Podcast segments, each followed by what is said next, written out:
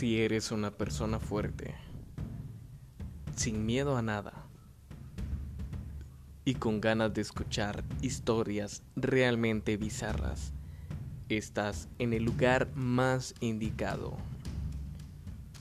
Un Uber que comparte las historias más extrañas de sus recorridos por la ciudad de Guatemala.